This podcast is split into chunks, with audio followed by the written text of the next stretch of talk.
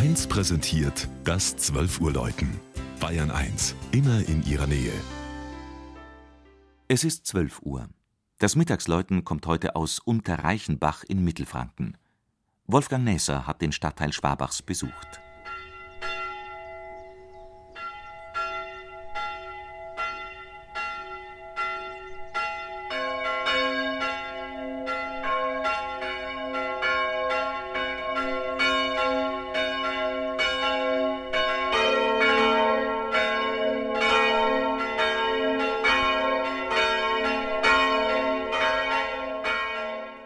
Noch heute gelangen Pilger auf dem Jakobsweg durch Unterreichenbach, das vor 700 Jahren erstmals urkundlich erwähnt wurde.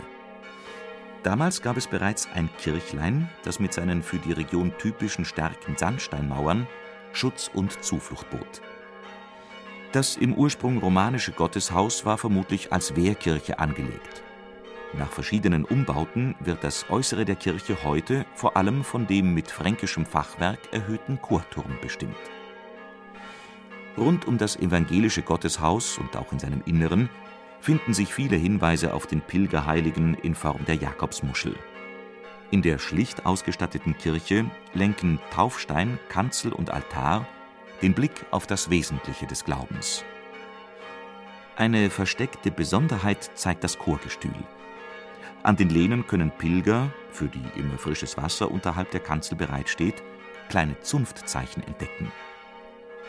Ein weiteres Relikt aus vergangenen Zeiten ist der eisenbeschlagene Opferstock, der gleichsam mit der mächtigen Holzsäule, die die Empore trägt, verschmilzt. Unterreichenbach ist zwar schon jahrzehntelang ein Stadtteil Schwabachs, das seit über 500 Jahren für die Blattgoldschlägerei bekannt ist, dennoch haben sich die Unterreichenbacher den dörflichen Zusammenhalt bewahrt. Und mit dem großen kirchlichen Kindergarten und dem grünen Gockel, dem ersten Umweltzertifikat des Dekanats, bleibt der Blick auch auf eine nachhaltige Zukunft gerichtet. Eine Besonderheit sind die Glocken der Unterreichenbacher Jakobskirche. Neben einer alten Glocke aus dem späten 17. Jahrhundert erklingen seit 1951 drei sogenannte Euphonglocken.